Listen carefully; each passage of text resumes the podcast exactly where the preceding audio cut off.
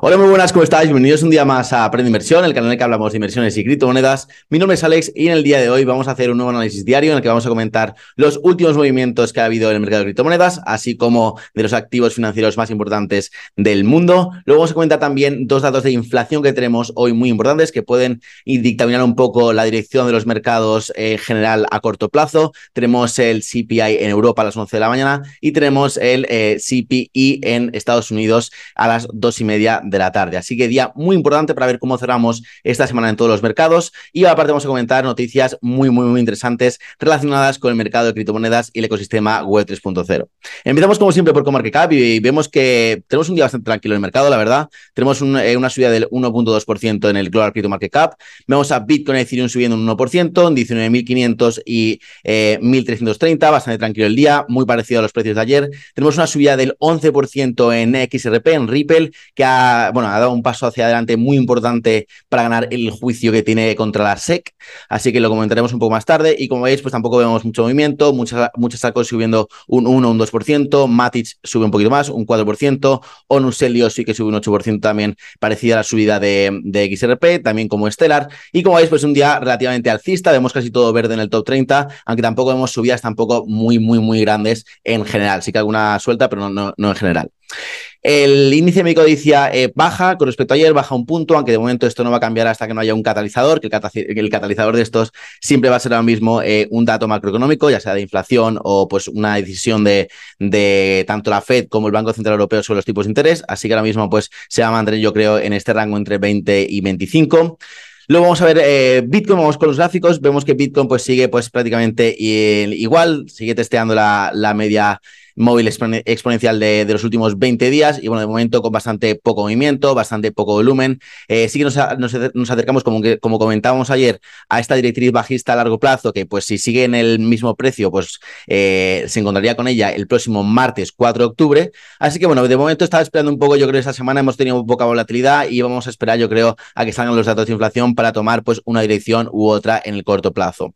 Situación muy parecida a la de Ethereum, que sí, también como veis aquí, pues velas muy, muy pequeñitas, poca volatilidad poco volumen y esperando también a que el mercado tome, una dirección clara eh, después de, recibir esos estímulos eh, por parte de los datos macroeconómicos que vamos a ver a continuación.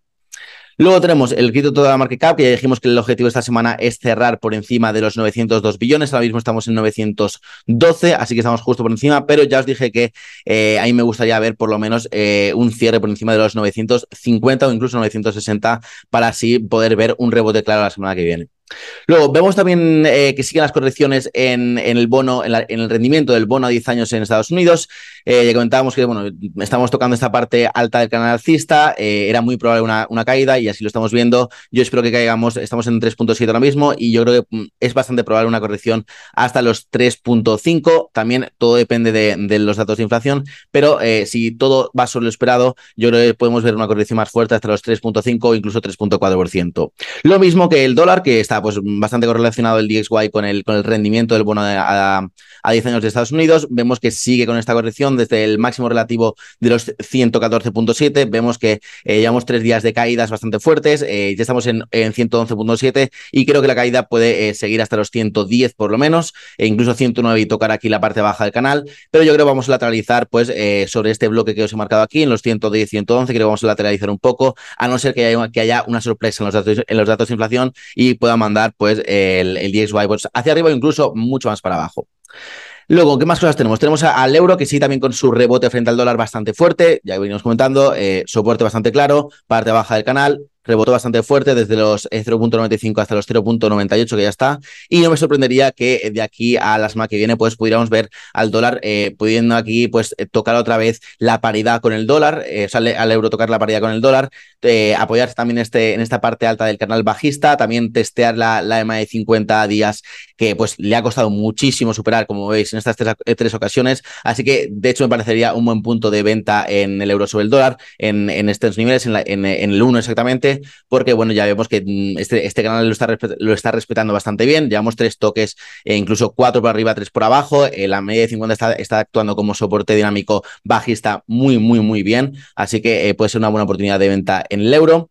Y luego tenemos a la renta variable eh, de Estados Unidos, que ayer fue la que más sufrió, vimos caídas del 2 y el 3%, eh, al final cerró un poquito más arriba de lo que, de lo que, de lo, que lo, pudimos ver en mínimos del día, pero bueno, hoy estamos todavía eh, pues aquí tocando estos mínimos relativos de junio, niveles muy importantes, que es muy importante aguantarlos porque si no podemos ver más caídas en la renta variable. Hoy de momento los, los futuros están al alza, está el Nasdaq un 1% arriba, el SP500 un 0.7, el Dow Jones también un 0.5, así que ojalá podamos cerrar la semana eh, pues eh, recordando un poquito de las pérdidas de las pérdidas que hemos tenido durante estos días. Vamos con las noticias. Pues mira, hoy tenemos estos datos de inflación que son muy importantes, que son el, el CPI en Europa, year over year, eh, que es los, datos de septiembre, o sea, los datos de septiembre comparados con el septiembre de 2021, se espera un 9.7%, como veis aquí, y el anterior fue de 9.1%, así que ya se espera una subida en el, en, el, en el CPI en Europa, pero bueno, ya os digo que estos datos siempre están descontados en los precios de los activos. Luego tenemos el PC un poco más tarde, el, el PC Price Index, eh, pero esto es month after month, o sea, que estos son los datos de agosto y se comparan con los de julio y se espera un aumento del 0,5%, y el anterior fue la, el anterior aumento fue del 0.1% para, para que veáis cómo está montando la inflación a pesar de todos los eh, de todos los instrumentos que está utilizando tanto la Fed como el Banco Central Europeo para bajarla, pero que de momento no estamos viendo mucho resultado.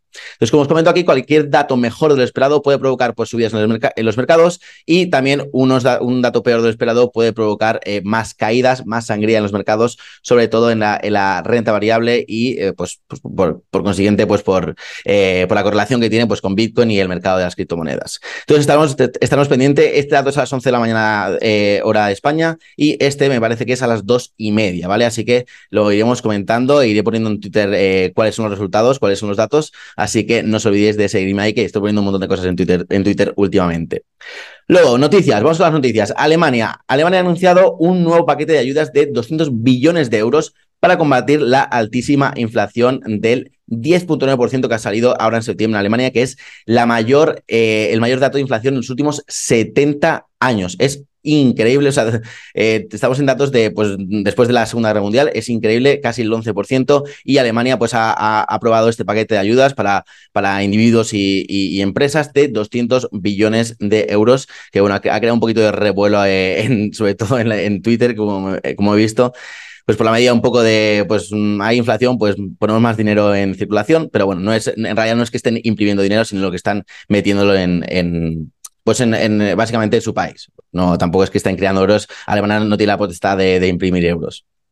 Luego tenemos a Ripple, que como, como, hemos dicho al principio del vídeo, ha dado un gran paso hacia adelante en su juicio contra la SEC, después de que el juez haya ordenado a la SEC que entregue los documentos de su antiguo director de la División de Finanzas, William Hinman, tras meses de negativa. ¿vale? Esto en lo que consiste es que eh, este antiguo director de la, División de Finanzas hizo unos comentarios, eh, unas declaraciones en unos documentos eh, en 2019 diciendo que ni Bitcoin ni Ethereum eran un security, eran un valor. Entonces, por consiguiente, Ripple, como eh, pues, mm, se asocia más o menos sus características a estas dos criptomonedas, pues lo está utilizando como excusa de que, no, eh, vuestro director de la división de finanzas dijo esto en 2019 y por eso, por eso nosotros eh, sacamos XRP y mm, todo estaba bien y por eso luego han venido las denuncias de la SEC y pues se contradice un poco con lo que dijo su, su director de la división de finanzas. Entonces, llevan meses intentando que, la SEC entregara estos documentos al, juez, la, eh, la, SEC, o sea, la SEC se estaba oponiendo a hacer eso y el juez ya pues ha ordenado que, se lo entregue y esto puede ser eh, pues un punto clave, un momento clave en, el juicio y ojalá la verdad es que gane Ripple porque esto va a dar un impulso tanto a Ripple como al mercado de criptomonedas y va a ser un palo contra la SEC que madre mía que es que con, llevar unos meses barra años eh, pues un poquito pesados con las criptomonedas, no quieren aprobar el eh, el, ETF e de Bitcoin, que lo está pidiendo un montón de gente en Estados Unidos, que sería un catalizador muy, muy, muy bueno para que entre más dinero en el, mercado. Pero bueno, vamos a ver si Ripple lo gana. Mm, todavía no lo ha ganado. He visto mucha gente decir que ha ganado el juicio. Todavía no lo ha ganado. Queda bastante. Y supongo que seguirá hasta 2023 por lo menos. Luego vamos aquí más, más cerquita, vamos a España, y es que Telefónica, que ya vemos que está últimamente bastante, bastante metida en el mundo de la Web3, ya se ha metido en muchos temas de, metaverso, ha invertido en Gamium, ha sacado pues su propia división de, de, metaverso, y hoy hemos conocido que ha adquirido una parte de Bit2Me, una de las, una de las empresas de criptomonedas más fuertes en España, de hecho tiene la academia en español más grande del, eh, online del, del, mundo, y también ha lanzado un eh, programa piloto para, también con Bit2Me, en colaboración con Bit2Me, para comprar eh, dispositivos electrónicos en las tiendas de Movistar con criptomonedas. Esto de momento es un programa piloto, pero estaría súper bien que eh, fueran introduciendo eh, con criptomonedas en tipos en, cosas así, en, productos de Telefónica eh, o incluso ya si fueran servicios ya sería increíble, ya que Telefónica es la empresa de, de, de, telecomunicaciones más grande de España y esto es una muy, muy buena noticia para el sector de la web 3.0, que una empresa así se esté metiendo de lleno en esta tecnología.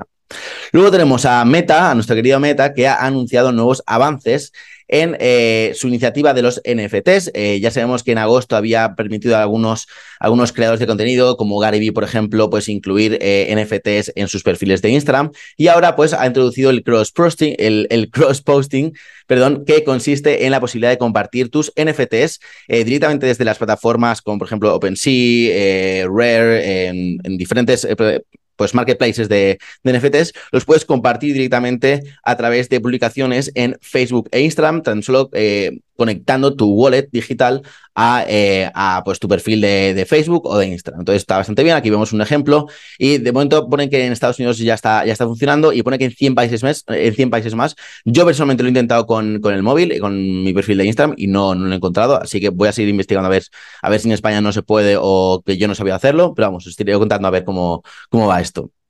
Y por último, la última noticia es que OpenSea, uno de estos marketplaces de NFTs, en concreto el más, el más grande por volumen del mundo, se ha asociado con Warner, con Warner Music Group para ofrecer a determinados artistas eh, que pertenezcan a la firma de, Warner la oportunidad de extender sus comunidades en la web 2.0, supongo que sacando pues colecciones de NFTs eh, relacionadas con su música, etcétera, etcétera, que me parece una buena asociación para que pues muchos artistas vean, no vean, sino que aprovechen esta nueva oportunidad que hay para eh, tanto financiarse como crear su, crear su comunidad, expandirla y darse a conocer pues, por otros métodos que no sea pues, eh, coger una firma digital, que se quede un gran porcentaje de lo que, de lo que ganas.